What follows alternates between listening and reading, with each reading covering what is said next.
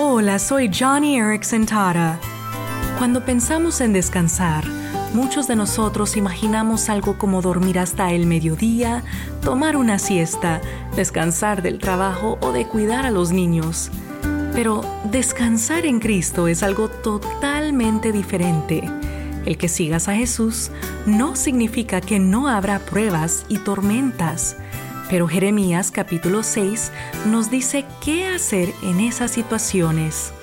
Deténganse en el cruce y miren a su alrededor. Pregunten por el camino justo y anden en él. Vayan por esa senda y encontrarán descanso para el alma. Amigo, amiga, ¿acaso no es ese el verdadero descanso que deseas?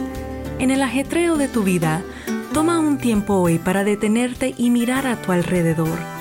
Tiempo para reflexionar en tu andar y pedirle a Dios que te guíe.